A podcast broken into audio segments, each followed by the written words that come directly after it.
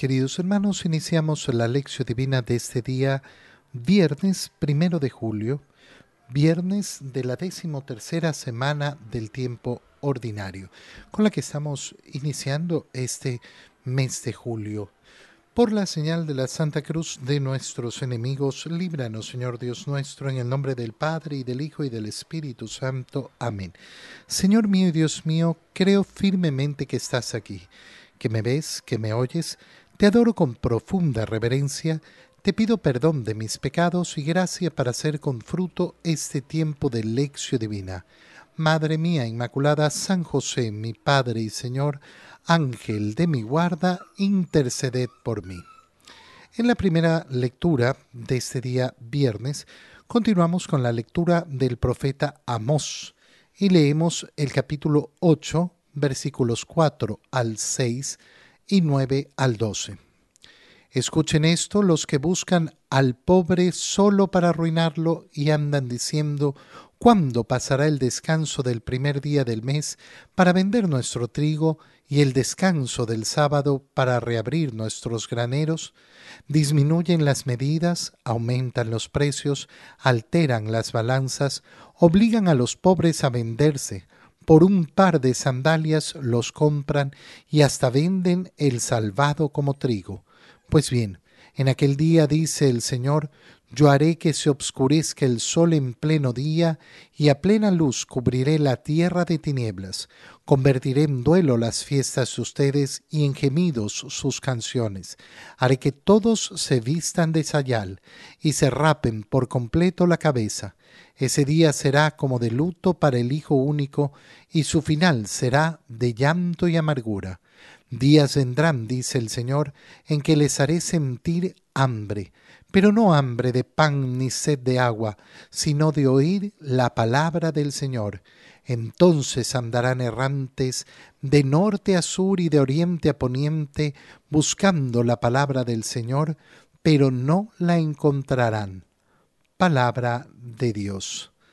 Al continuar con su profecía, Amós decreta cómo eh, la gente verdaderamente está lejos, tan lejos del Señor, lejos a una manera, eh, a una manera que el Señor está verdaderamente enojado. Pero las palabras del profeta, del profeta, perdón, no se cumplen simplemente con lo que eh, dice a Israel, sino con lo que nos dice a cada uno de nosotros. Escuchen esto. Los que buscan al pobre solo para arruinarlo, y andan diciendo cuándo pasará el descanso del primer día del mes para vender nuestro trigo y el descanso del sábado para reabrir nuestros graneros. Es decir, aquellos que solo viven en aprovecharse de este mundo, en sacar partido de este mundo, que no logran poner a Dios en primer lugar en su corazón, que no se dan cuenta que este camino, que es un peregrinar por la tierra, es solo eso, pasajero, que las cosas de este mundo no son para la eternidad y que cuando uno pone todo en este mundo, no, no ha ganado absolutamente nada, entonces no ha puesto orden en su corazón. ¿A quién le está hablando el Señor a través del profeta Amós? A todo el que tiene el corazón desordenado, a todo el que ve las cosas de este mundo, todas las cosas de este mundo, las buenas y las malas, todas, todas las cosas de este mundo, las ve como más importante que Dios. ¿Qué es lo que hacen? Disminuyen las medidas, aumentan los precios, alteran las balanzas, es decir, aquel corazón que solo está buscando sacar provecho de los demás, sacar provecho de los demás. Podríamos decir en un lenguaje así muy coloquial, muy criollo, el, el, sapo, el sabido, ¿no? El que, el que está siempre, no, yo soy sabido, yo soy sabido, porque eh, eh, quiere creerse que logra más que los otros, que aprovecha más que los otros, que saca más partido que los otros y está siempre buscando cómo estar encima de los demás. Pues bien, en aquel día dice el Señor, yo haré que se obscurezca el sol en pleno día. ¿Cuál es este día? Este día es en primer lugar, lógicamente la referencia es al día del juicio final, el día del juicio final, pero resulta que ese signo que está dando el profeta Amós ya lo hemos vivido. A las tres de la tarde se obscureció toda aquella región. Ah, perdón, a partir del mediodía quedó obscurecida toda aquella región. Estamos en el Viernes Santo, hasta las tres de la tarde en que Jesús exclamó, todo está cumplido y expirando entregó el Espíritu. Nosotros podemos ver en esta imagen del profeta Amós el día del Señor, el día de la crucifixión del Señor, el día cuando todo ha sido puesto en la verdadera balanza, la verdadera balanza, no la balanza de los hombres, sino la balanza de Dios. Ese día convertiré en duelo las fiestas de ustedes y en gemidos sus canciones. Toda esa alegría falsa del mundo se acabará se acabará. ¿Por qué? Porque ya no vamos a buscar alegrías falsas. Aquel que no ha tenido el corazón abierto para buscar la verdadera alegría del Señor, entonces tendrá que darse cuenta, tendrá que darse cuenta que no era en las fiestas de este mundo, en las alegrías vanas y superficiales de este mundo, donde iba a encontrar la verdadera alegría. La verdadera alegría está en el Señor haré que todos se vistan de sayal y se rapen por completo, es decir, haré que hagan penitencia. Ese, día será como de luto por el Hijo único, y su final será de llanto y amargura. Días vendrán en que les haré sentir hambre y sed, pero no, no hambre de comida, no sed de agua, sino de la palabra del Señor. Mira qué tremendo porque esta imagen es verdaderamente fuerte, de verdad poderosa. El Señor dice, andarán errantes de norte a sur y de oriente a poniente buscando la palabra del Señor. Porque una vez que se termina la vida, si yo no, es querido, yo no he querido escuchar la palabra de Dios en este mundo, el Señor ya no me la hará oír más no la escucharé más, y entonces me faltará. Y entonces tendré hambre y sed por la palabra de Dios. Por eso es que nosotros mm, realizamos esta lección divina, porque no queremos tener hambre después. Tenemos hambre ahora. Ahora tenemos hambre de la palabra de Dios y buscamos saciarnos de esa palabra de Dios. Esa es la actitud que tenemos ahora no en el futuro, no mañana. En el Evangelio, leemos el Evangelio de San Mateo, continuamos con esa lectura, estamos en el capítulo 9, versículos 9 al 13.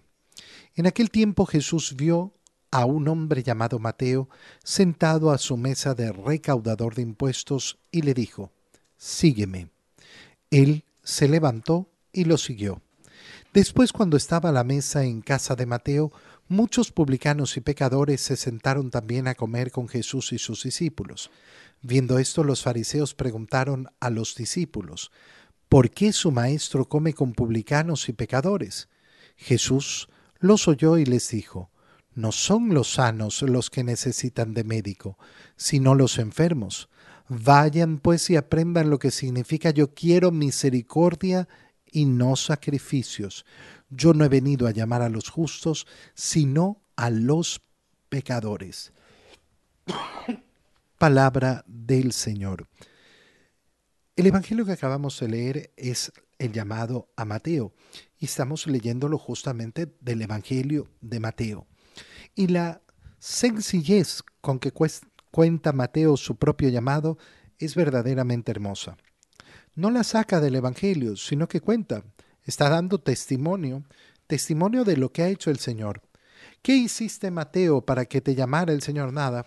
El Señor se acercó a un hombre llamado Mateo sentado en su mesa de recaudador de impuestos. ¿Qué estaba haciendo recaudando impuestos? Mateo era un publicano. ¿Cuál es el problema de los publicanos? El problema de los publicanos no es que recauden impuestos, no es que los recaudadores de impuestos son unos pecadores sino que Mateo era publicano. Eso significa que recaudaba impuestos para el César, para el imperio romano. Por tanto, era considerado como traidor en el pueblo de Israel. Además, los publicanos tenían fama de ser mm, ladrones, usureros, y entonces hacían mucho dinero. ¿Qué estaba haciendo Mateo? Sentado haciendo su trabajo. Y es el Señor el que se acerca a él y le dice, sígueme. Con esa simplicidad, con esa sencillez. ¿A dónde, Señor? No, no, sígueme. Y él se levantó y lo siguió, sin preguntarle absolutamente nada. Mateo vio en ese momento, sí, esto es lo que tengo que hacer. No, eh, ¿A dónde te voy a seguir? ¿Y, cómo? ¿Y cuál es, cuál es la cosa? El Señor simplemente se acerca a cada uno de nosotros y nos dice, sígueme. El que no protesta, el que no pone peros, el que no se demora, es el que se pone en el camino del Señor. Es el que verdaderamente camina ese camino hermoso del Señor. Él se levantó y lo siguió. ¿A dónde lo siguió? No sabemos si habrá pasado algo entre medio, pero lo que sucede es que el Evangelio nos muestra inmediatamente que estaban a la mesa en la casa de San Mateo. Estaban a la mesa de, Mateo, de Leví, llamado Leví también. ¿Dónde lo ha llevado el Señor? ¿Dónde tenía que seguirlo? A su hogar. Qué precioso. Sígueme. Y él se levantó y lo siguió. ¿Y a dónde lo lleva el Señor? A su propia casa. A su propia casa. ¿Para qué? Para que la misión empiece ahí, en el propio hogar. Esto es precioso, es maravilloso. Qué bonito es cuando vemos esta escena. Sígueme. Y él se levanta. ¿Y a dónde lo lleva el Señor? A los suyos, a su casa va a brindarle a través de él la salvación a los de su hogar. Esto es precioso y asombroso. En casa de Mateo, sentados a la mesa, estaban muchos publicanos. Seguramente el Señor le dijo, invita a quien quieras. Señor, mis amigos son, invita tú a quien quieras, es tu casa. E invita a sus amigos publicanos y pecadores que se sienten atraídos de comer con Jesús y sus discípulos. Los discípulos tal vez también se habrán sentido un poco incómodos porque no pertenecían a esta clase social, porque no sé qué, pero bueno, están ahí con el Señor. Viendo esto, los fariseos son los que protestan y preguntan, no a Jesús, sino a los discípulos. Se van por, por los lados, por las ramas. Oye, ¿por qué no le preguntan al Señor? No, no, y le van a preguntar a los discípulos. ¿Sabes por qué? Porque quieren sembrar duda. No porque quieren salir de dudas, sino porque quieren sembrar duda en el corazón. Fíjate cuál es la actitud entonces. No queremos, no queremos resolver nuestras dudas. Queremos sembrar dudas en los corazones de los otros. ¿Cómo así su maestro come? con publicanos y pecadores. Pero Jesús no deja que sus discípulos sean los que responden. A pesar de que no han tenido la valentía, el honor de acercarse a Él y preguntarle a Él, eh, Él los escucha y les responde, no son los sanos los que necesitan médico, sino los enfermos. Esta es una frase tan espectacular porque es tan obvia, tan sencilla. Oye, lamentablemente a veces lo más lógico, lo más normal, lo más de sentido común es lo último que piensan las personas. La mente pecadora es una mente lamentablemente retorcida, lamentablemente retorcida. ¿Y qué, qué, ocurre con una mente retorcida que siempre va por otros lados? Ay, ¿cómo así su maestro come con publicanos y pecadores? Porque soy el que viene a sanarlos. ¿Con quién tiene que estar el médico sino con los enfermos? ¿Quiénes necesitan del médico sino los enfermos? Fíjate cómo el Señor está apuntando a la tierra, a la tierra, a la tierra, lo más básico. Oye, pero ¿Desde cuándo un sano necesita médico? El que necesita al médico es el enfermo. ¿Es esto así o no? Sí. ¿Ustedes reconocen que estos son publicanos y pecadores? Sí. ¿Qué necesitan? Ah, no, hay que alejarse de ellos. Imagínate eh, eh, esa consigna, ¿no? Médicos, aléjense de los pacientes, aléjense de los enfermos. Ustedes tienen que juntarse solo con gente sana. Absurdo. Completamente absurdo. Bueno, como este absurdo nos podemos topar muchísimos, muchísimos absurdos en la vida ordinaria. El modo en que juzgan las personas es a veces tan enfermizo, tan esquizofrénico, tan psicótico, tan loco, tan loco. ¿De verdad? La persona que se dedica retorcidamente a juzgar no se dará cuenta ahí. Le será muy difícil darse cuenta, necesitará abrir con humildad su corazón al Señor para que el corazón sane profundamente. Son los enfermos los que necesitan al médico. ¿Cuántas veces, te pongo un ejemplo muy, muy pequeño, escuchamos a las personas que dicen, ay, ustedes que van y se golpean el pecho? ¿Por qué crees que nos golpeamos el pecho? ¿Porque creemos que somos perfectos o porque reconocemos que somos pecadores y estamos buscando arrepentirnos y estamos buscando cambiar y estamos buscando ser transformados por el Señor? Pero resulta que si yo voy a misa, esta persona me exige que yo sea perfecto. No, pues justamente el contrario, yo me reconozco tan imperfecto, tan deficiente, tan pecador y necesito ayuda. Tal vez tú no vas tan seguido a misa porque no la necesitas. Tal vez no eres el enfermo que necesita al médico. Yo soy el enfermo que necesito al médico. Qué terrible es cuando uno no quiere admitir su propia necesidad, su propia enfermedad y la necesidad de médico que tengo. Termina el Señor diciéndoles, vayan pues y aprendan lo que significa yo quiero misericordia y no sacrificios. ¿De qué sacrificios es de los que está hablando el Señor? El Señor no está hablando de los sacrificios personal de cada uno, sino que está hablando de esos sacrificios ofrecidos en el templo, es decir, el sacrificio de los animales. Estoy preocupado de ofrecer sacrificios, ofrecer sacrificios, ofrecer sacrificios, ofrecer animales muertos, pero no estoy preocupado de buscar al pecador y brindarle la misericordia, de acercar verdaderamente al pecador.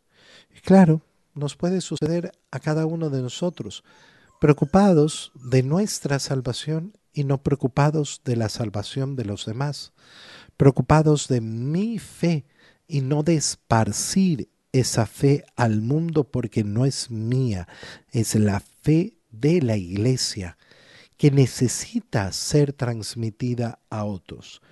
Yo no he venido a llamar a los justos, sino a los pecadores, termina diciendo el Señor. Y claro, cuando yo escucho esta frase digo, bueno, yo sí quiero ser llamado por el Señor. Pero resulta que si yo me considero justo, entonces no soy del grupo a los cuales ha venido a llamar. Yo tengo necesariamente que reconocerme entre los pecadores. Cuidado te pasa, a mí me, me ha pasado muchas veces hablar con personas que no reconocen sus pecados. Oye, ¿cuáles son tus pecados? No, ninguno. Yo no tengo pecados, yo no tengo pecados, yo no tengo pecados. Bueno, entonces el Señor no vino por ti. El Señor no vino por ti, porque no vino por los justos, vino por los pecadores. Yo prefiero estar en ese grupo. Sí, gran pecador, que pide clemencia y misericordia al Señor y que por ese mismo motivo la brinda a los demás. Te doy gracias, Dios mío, por los buenos propósitos, afectos e inspiraciones que me has comunicado en este tiempo de lección divina. Te pido ayuda para ponerlos por obra. Madre mía Inmaculada, San José, mi Padre y Señor, Ángel de mi guarda, interceded por mí. María, Madre de la Iglesia, ruega por nosotros. Queridos hermanos, que tengan todos un muy feliz día y un muy feliz fin de semana.